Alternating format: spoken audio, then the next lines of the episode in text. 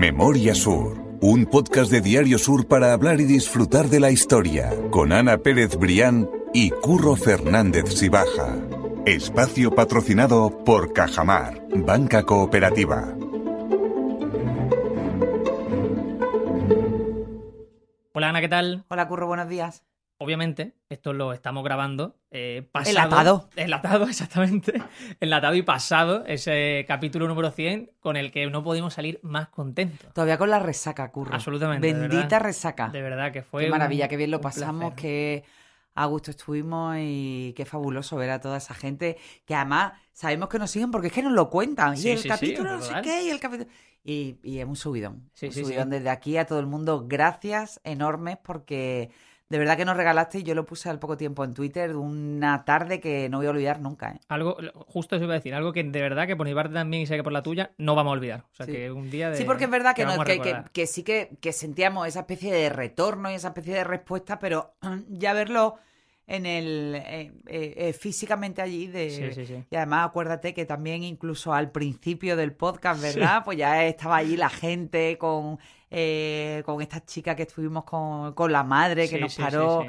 Eh, fue maravilloso Qué bueno. para, para preguntarnos si éramos Ana y Curro que escuchaba el podcast, en fin. Desde luego que sí, que fueron cosas muy chulas que nos está regalando el podcast, así que gracias de verdad a la gente. Nosotros teníamos que hacer este arranque para que no se viera raro ese inicio de podcast que partimos por la mitad, por supuesto. Así que lo que vamos a hacer es dejarles con la. Con el clan de la parte. Alameda, la segunda parte. Estamos viendo, como decía, que esas relaciones se van haciendo entre las familias que ya viven en la Alameda.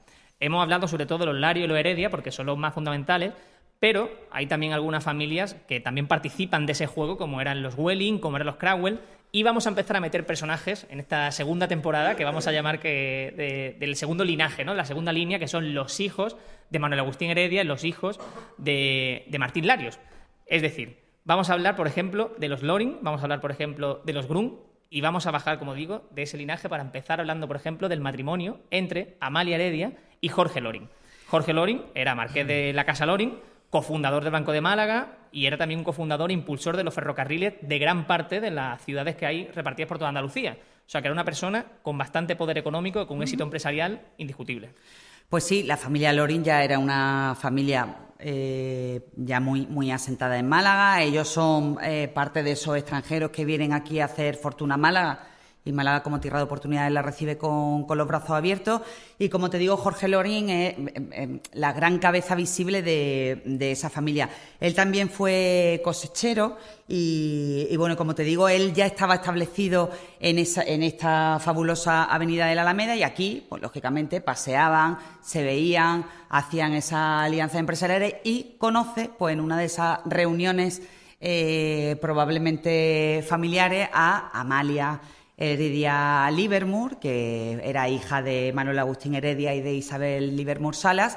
Para mi gusto, de entre los doce hijos, la mujer más, eh, una de las mujeres más espléndidas de la historia de Málaga, se casan entre ellos y juntos se convierten también pues, en una de las parejas más brillantes, eh, fabulosas y sobre todo influyentes de la historia de Málaga. Porque después déjame contarte, Curro, que eh, muchos de. Aquí está la gran Amalia Heredia. Después, muchas de esas parejas al final se quedaban, eh, bueno, en una influencia menor y, y- y vivían volcados en lo social exclusivamente.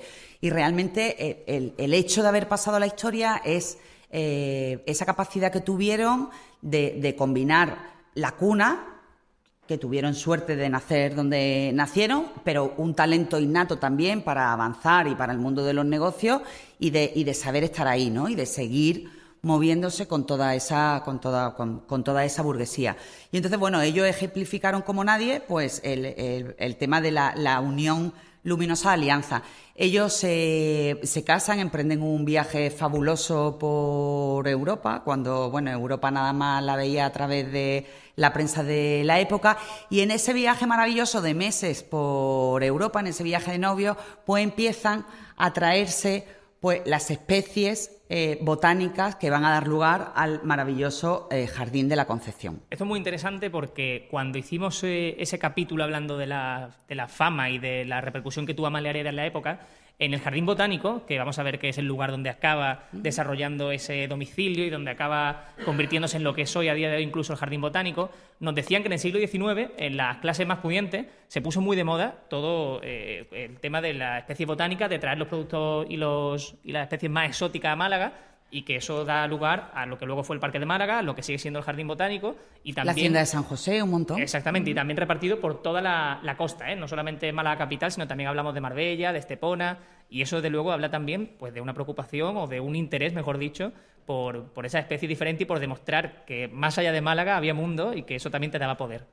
Bueno, de hecho, eh, en Marbella la, la, ferrería de Manuel Agustín Heredia, la Concepción, hoy es la finca de la Concepción, que es fabulosa y que tiene también, es como la Concepción en pequeñita.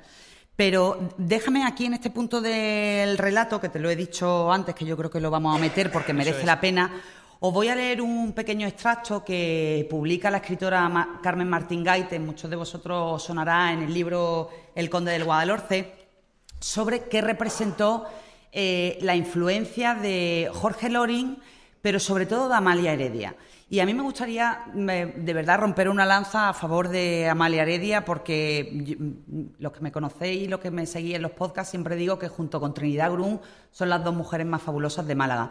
Eh, Amalia Heredia no fue la mujer de, es que yo creo que Jorge Loring fue el marido de, porque Amalia Heredia eh, supo mezclar esa, ese estatus social con una influencia casi sin precedente en el mundo de la política. Es decir, las reuniones políticas que hacía Amalia Heredia en la finca de la Concepción es que se asimilaban a auténticos consejos de ministros. Allí quien llamaba a filas para hacer esas reuniones no era Jorge Loring, era Amalia Heredia. Yo creo que combinaron muy bien en ese tándem, ¿no? Que Jorge Loring la parte empresarial y Amalia Heredia esa parte social y de influencia que supo manejar muy bien y, sacar el máximo partido.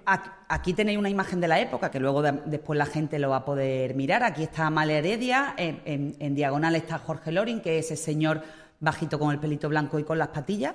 Pues ella es la que negocia. O sea, veis que ella es la que está sentada negociando con, los hombres. Entonces, en ese sentido, sí que os voy a leer un pequeño extracto de, ese libro para que seáis capaces de ver eh, cuál era el, papel de ella. ¿vale? Entonces, eh, dice Doña Amalia Heredia, dice Carmen Martín Gaite, la marquesa consorte de la Casa Lorin, viuda en 1900, tenía abierta casa en Málaga y en Madrid.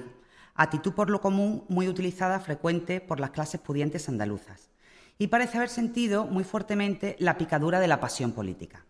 A una de sus tres hijas, Amalia, la casó con Francisco Silvela y a la otra, Isabel, con un hermano suyo, es decir, tío carnal de la chica, con un hermano de Amalia Heredia.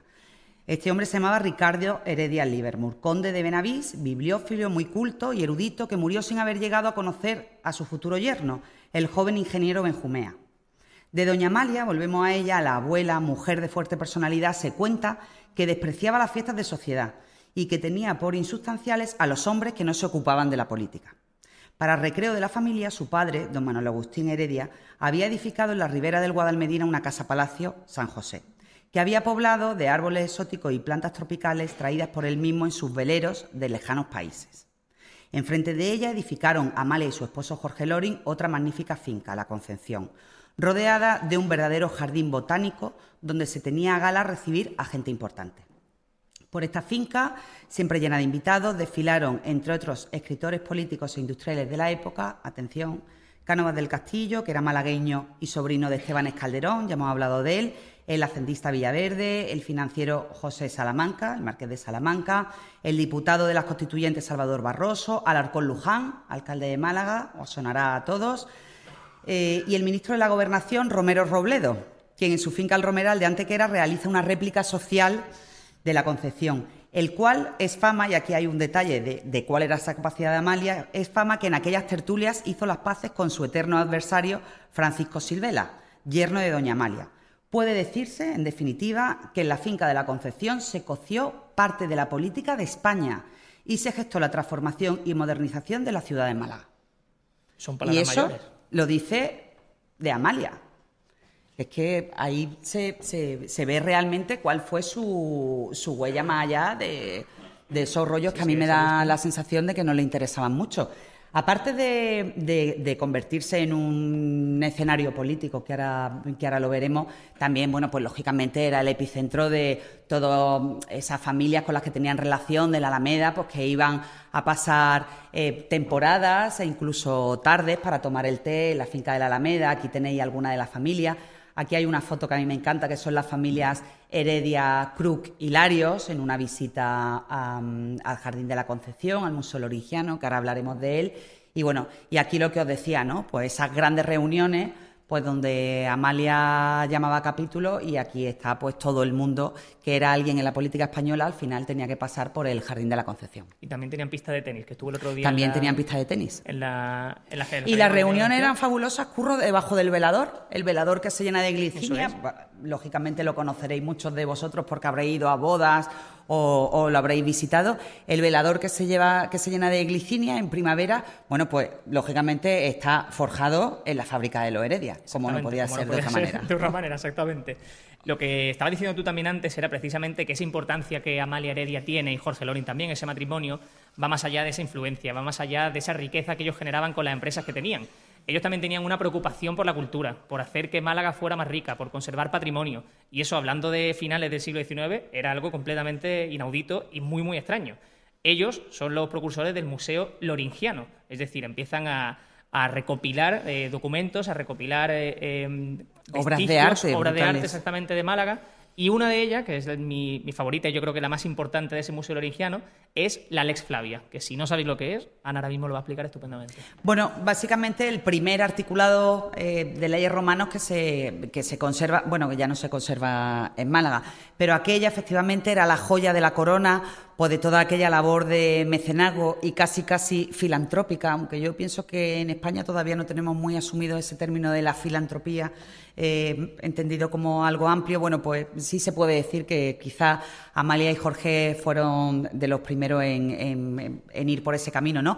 Como detalle, eso lo decimos en el podcast de Amalia, pero me gusta aquí también eh, recordarlo para que veáis también cuál era su, su, eh, su ansia por la cultura en un viaje con su marido a Granada se empieza a quemar una de las partes de la Alhambra y Amalia, ni corta ni perezosa, se arremanga, coge cubos de agua y empieza a ayudar eh, para sofocar el incendio de la Alhambra. Y en la prensa del día siguiente, bueno, pues se habla como de una dama malagueña, eh, se quema incluso la enagua, pues queriendo ir a, apagar el incendio de la Alhambra. Dejo ahí ese detalle. Y entonces curro la ley Flavia Malacitana por volver a aquello que era la joya de la corona, que por cierto traduce que lo tengo aquí, Manuel Rodríguez Berlanga y Rosado, que era abogado, historiador, epigrafista y era marido de una de las hijas de. y era marido de una hermana de Jorge. Con lo cual todo queda en familia. ¿Qué ocurre con la ley Flavia Malacitana? Como he dicho antes, a medida que la familia Heredia pues va eh, perdiendo fortuna, va teniendo que deshacerse de propiedades y va un poco pues retrocediendo en su pujanza, pues se ven obligados a vender la ley Flavia Malacitana que eso hoy no se permitiría, pero bueno, al final era, era suya, se la encontraron tirada por cualquier parte y, la vendieron al Museo eh, Arqueológico y ahí está. De hecho, en Málaga durante un tiempo hubo un movimiento para reclamar esa, esa cuna local de la ley Flavia, pero bueno, allí sigue en Madrid y me da la sensación de que allí se quedará. De que por mucho tiempo todavía. Hay un detalle también muy chulo que no hemos comentado y está relacionado con Cánovas del Castillo. Ya hemos dicho que el único presidente eh, del gobierno malagueño Em, que ha habido hasta la fecha, eh, tenía muy buena relación con Amalia Heredia y con Jorge Loring. Y hay un detalle que quizás pudo hablarse en esas reuniones que tenían en, el, Jardín Botánico, en la finca La Concepción, y es la necesidad que hubo a la hora de que el puerto creciera de echar abajo parte de la alcazaba para utilizar ese material para la escollera del puerto. Eso es algo que pasó a finales del siglo XIX, principios del XX, y que más bien finales del XIX exactamente, y que Carlos del Castillo tuvo que elegir o tuvo que decidir qué hacía o no hacía. Y menos mal que menos mal que se lo pensó y lo dejó hacer porque allí probablemente, como te digo, la Concepción pues se podrían en contacto entre, entre ese lugar y, lógicamente, las reuniones en Madrid, los grandes hombres de Málaga que estaban preocupadísimos eh, por cómo ampliar el puerto. Tenemos que tener en cuenta que a medida que la ciudad va creciendo y se va desarrollando, también se va colapsando y se necesitan nuevos espacios. Pues el gran reto de, finales del 19 fue esa ampliación del puerto de Málaga. Y entonces, bueno, pues allí probablemente muchos de esos grandes hombres de, la ciudad pues le pedirían a Cánovas del Castillo que ¿por qué no echamos abajo la alcazaba para con esos materiales de desecho pues rellenar las escolleras del puerto de Málaga? La alcazaba, lógicamente, no era lo que, lo que es hoy en día. Pero bueno, el bueno de Cánovas del Castillo probablemente pensó eh, o supo que era una barbaridad y al final ideó un plan B, que también está recogido a lo largo de estos 100 capítulos, que el plan B estaba al otro lado de la ciudad, en el monte de San Telmo, en la zona de balneario de los Baños del Carmen. De allí se extrajo la roca para que se ampliara el puerto y de allí, después de demoler el monte, pues también surge el balneario de los Baños del Carmen, con lo cual al final fue una operación redonda porque se mataron dos pájaros de un tiro. Y tenemos Alcazaba y tenemos balneario, ocurre. Esa es una de las posibles reuniones que se pudo tener allí en la finca de la Concepción para que pensemos en la importancia que tenía tanto a nivel nacional como en Málaga, por supuesto. Y yo creo que con eso vamos a cerrar la historia entre eh, de Amalia, exactamente, Amalia Heredia y Jorge Loring. Pero hay más historias porque Manuel Agustín Heredia también tenía dos hijos, que fueron Manuel y Tomás, y que se casaron respectivamente con dos hermanas Grun, que también tenemos muy cerquita por aquí, el palacio aquí detrás? de Trinidad Grun, exactamente. Y la calle de Trinidad Grun. Exactamente. Ese fue un matrimonio, o esos dos, el de Manuel y Tomás con las hijas también del señor Grun, fue un matrimonio bastante extraño. Y ahora Ana nos va a contar por qué, porque eh, tiene mucha historia que contar allí. Bueno, extraño. Digamos que hemos dicho antes que a ti te tenían que dar la bendición para que tú entraras por la puerta grande de la vida social de Málaga, ¿no? Y no era, no era sencillo, tú tenías que presentar tus credenciales y ser alguien. Las hermanas Grum, en realidad, tanto Trinidad como Julia, como, así como el resto de los hermanos, eran alguien. Ellos eh, hicieron, ellos empezaron esa, esa vida en Sevilla, porque el padre era cónsul de Prusia en Sevilla, pero ¿qué ocurre? Que el padre, por una serie de circunstancias políticas, termina exiliado, termina enfrentado con el gobierno de su país y, eh, claro, asustado porque puede ser de su mujer y sus hijos, como él ya ha escuchado hablar de Málaga como lugar de posibilidades, le dice a la mujer, vete a Málaga, prueba fortuna allí, mientras yo me pierdo en el exilio, y entonces, ¿qué ocurre? Pues se vienen aquí también a la zona de la Alameda, a la zona de los palacetes de la Alameda. Y aquí Trinidad y Julia, que eran hermanas, conocen a los hijos de Manuel Agustín Heredia. ¿Por qué me pregunta eso de un matrimonio raro? Pues porque a Manuel Agustín Heredia, al final, ese matrimonio de sus hijos, de su primogénito y del segundo, con unas hermanas que venían de Sevilla, que su padre estaba exiliado, que no se sabía muy bien qué había pasado, pues no le gustó del todo. No era una buena influencia, en definitiva. De hecho, ellas se casaron una vez eh, que se murió Manuel Agustín Heredia. Se casan las dos, las dos, o sea, es decir, las dos parejas juntas, se casa eh, Trinidad Grun se casa con, Manuel y Julia se casa con Tomás, eh, y se casan las dos parejas juntas un día de enero a las 6 de la mañana en la iglesia de San Juan en el año 1848, porque ya os digo, no quisieron hacer tampoco una boda muy fabulosa, porque primero eran conscientes de que había cierta eh, bueno, cierto resquemor por ese matrimonio, porque además también Manuel Agustín Heredia hacía poco que había, que había fallecido. Exactamente, ahí vamos a hablar sobre todo del personaje de Tomás Heredia, que fue el mayor de los hijos, si no me equivoco, el que se casa con Manuel. Trinidad...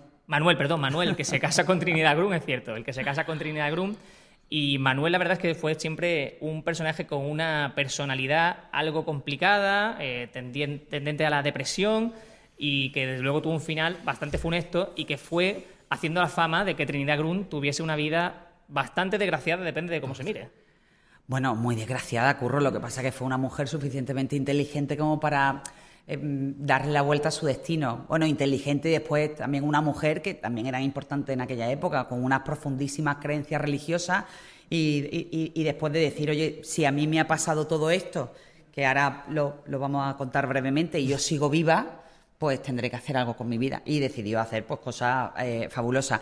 Por eh, abundar un poco en la historia, aunque la tenéis ampliamente recogida, Como sabéis, bueno, pues Manuel Heredia, que era el primogénito de Manuel Agustín Heredia, eh, se casa con Trinidad Cruz, lo tienen todo de cara, se vienen aquí a vivir a uno de los fabulosos palacetes de la Alameda, la vida les sonríe, tienen dos hijos pequeños maravillosos, doña Trinidad está embarazada del tercero y un día en una cacería que, a la que va Manuel con su hermano y otra serie de familiares, bueno, pues hay un accidente y llega aquí a Málaga que Manuel se ha suicidado. Entonces, bueno, pues Trinidad Grun eh, se queda viuda con 33, 34 años que tendría, dos niños pequeños, otro en camino, da a luz a ese hijo pequeño, a los pocos meses por un problema de garganta el niño muere en la mesa de operaciones.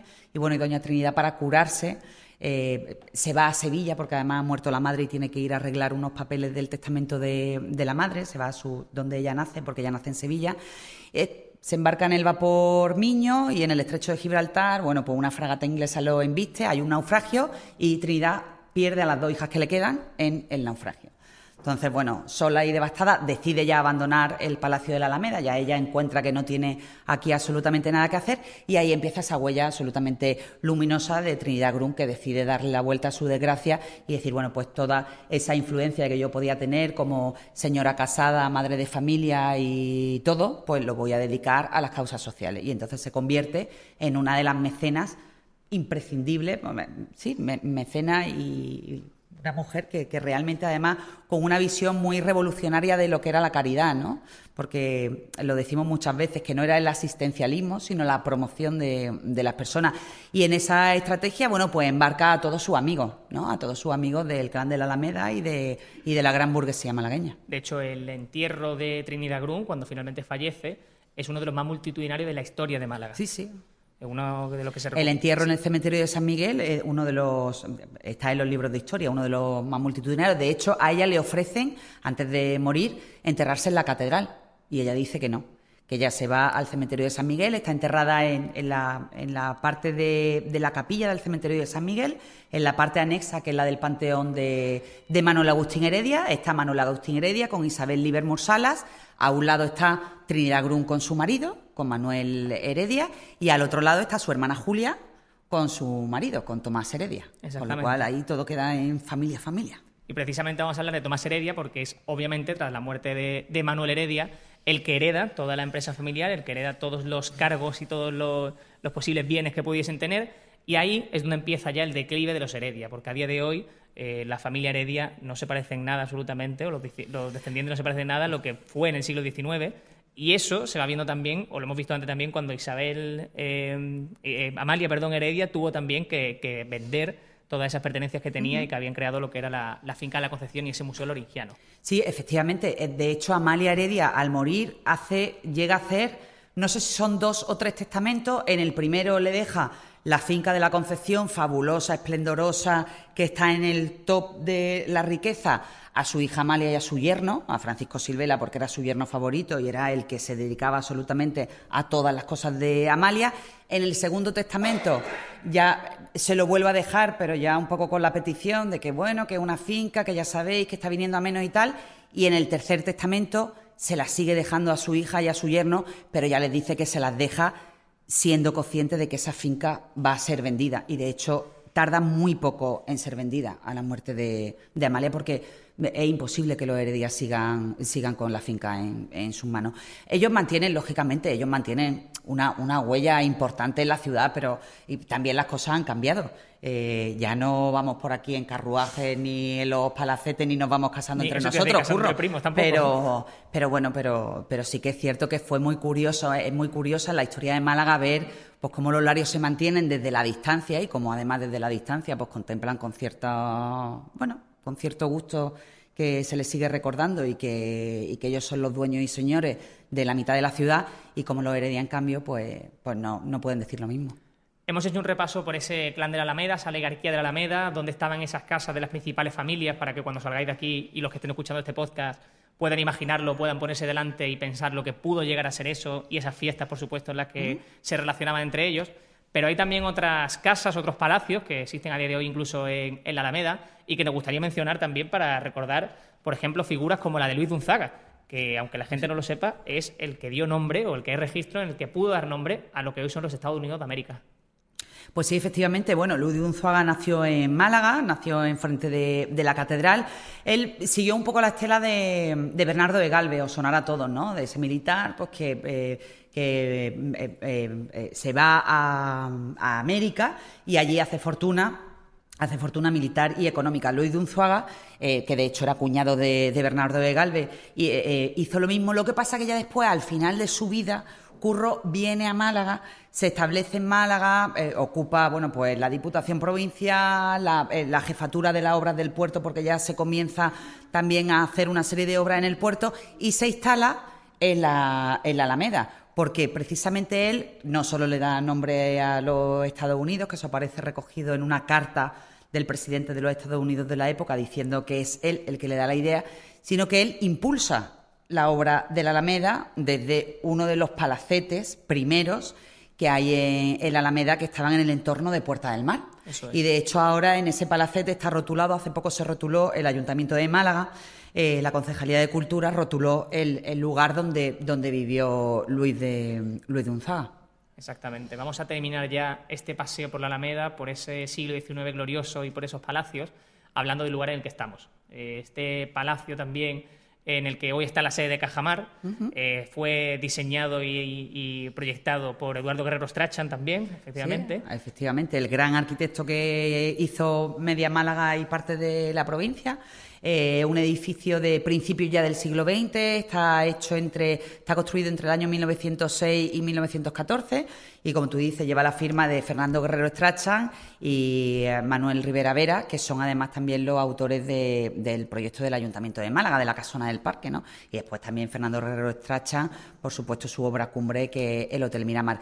Pero esto se, se eh, se construye como uno de los palacetes de la época. La huella histórica no está del todo, del todo clara, sí del estilo, está claramente que tiene un estilo eh, neobarroco y bueno, y a lo largo del tiempo que va sufriendo una serie de modificaciones, la gran reforma de este lugar eh, es en el año 1998.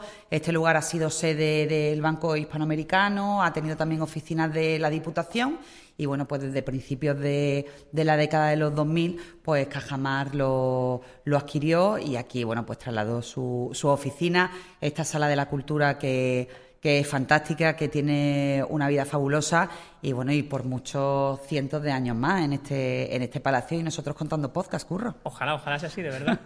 nosotros lo que esperamos es que, los que están escuchando esto y los que estáis aquí, por supuesto, que cuando salgáis de aquí, sobre todo aprovechando ahora la Navidad, que todos bajamos al centro o vamos también al Jardín Botánico de la Concepción, que lo miréis con otros ojos, que vayáis con la vista alta, que, nos quitemos el móvil si puede ser también, ¿por qué no? Y miremos también la ciudad mirando para arriba. Eso es, que miremos la ciudad de otra manera, que creo que de verdad Málaga tiene mucho que contar y esto es solo un ejemplo de todo lo que hemos contado en estos 100 episodios. sí, yo creo que esto lo vamos a terminar haciendo en dos capítulos, curro. No, va, a tener que quedarse en dos capítulos seguro porque no suele pasar. después cuando lo escuchéis que no os sorprenda que probablemente hagamos 100 y 101 porque si no os vais a aburrir mucho con nosotros. Porque llevamos cuánto? Pues llevamos 54 minutos. 54 minutos, lo vamos a tener que partir. Vamos a tener que partir seguro. Pues mil gracias a todos los que habéis acudido aquí. De verdad que ha sido un placer y algo que nos hace mucha ilusión, que llevamos planteando hacer hace muchos meses y hacerlo Totalmente. Ha sido muy trabajado desde aquí. Gracias también que están al fondo, a Alicia, a nuestros compañeros Pilar y Juan, que eh, se han dejado también la piel por, por, bueno, por facilitarnos que estemos hoy aquí, a Pedro que está grabando y bueno, y a todos y cada uno de los que nos han permitido que estemos hoy aquí soplando las velas, curro. Exactamente, que nosotros... Arregladito y no en chándal en el salón de mi casa. con una mantita encima.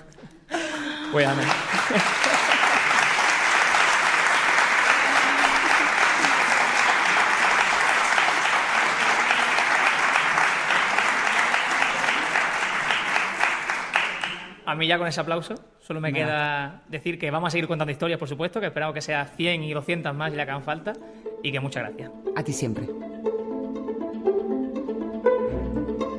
Memoria Sur es un podcast de Diario Sur. Escucha un nuevo episodio cada semana en iVoox, Spotify, Apple Podcast y consulta las referencias de este episodio en diariosur.es.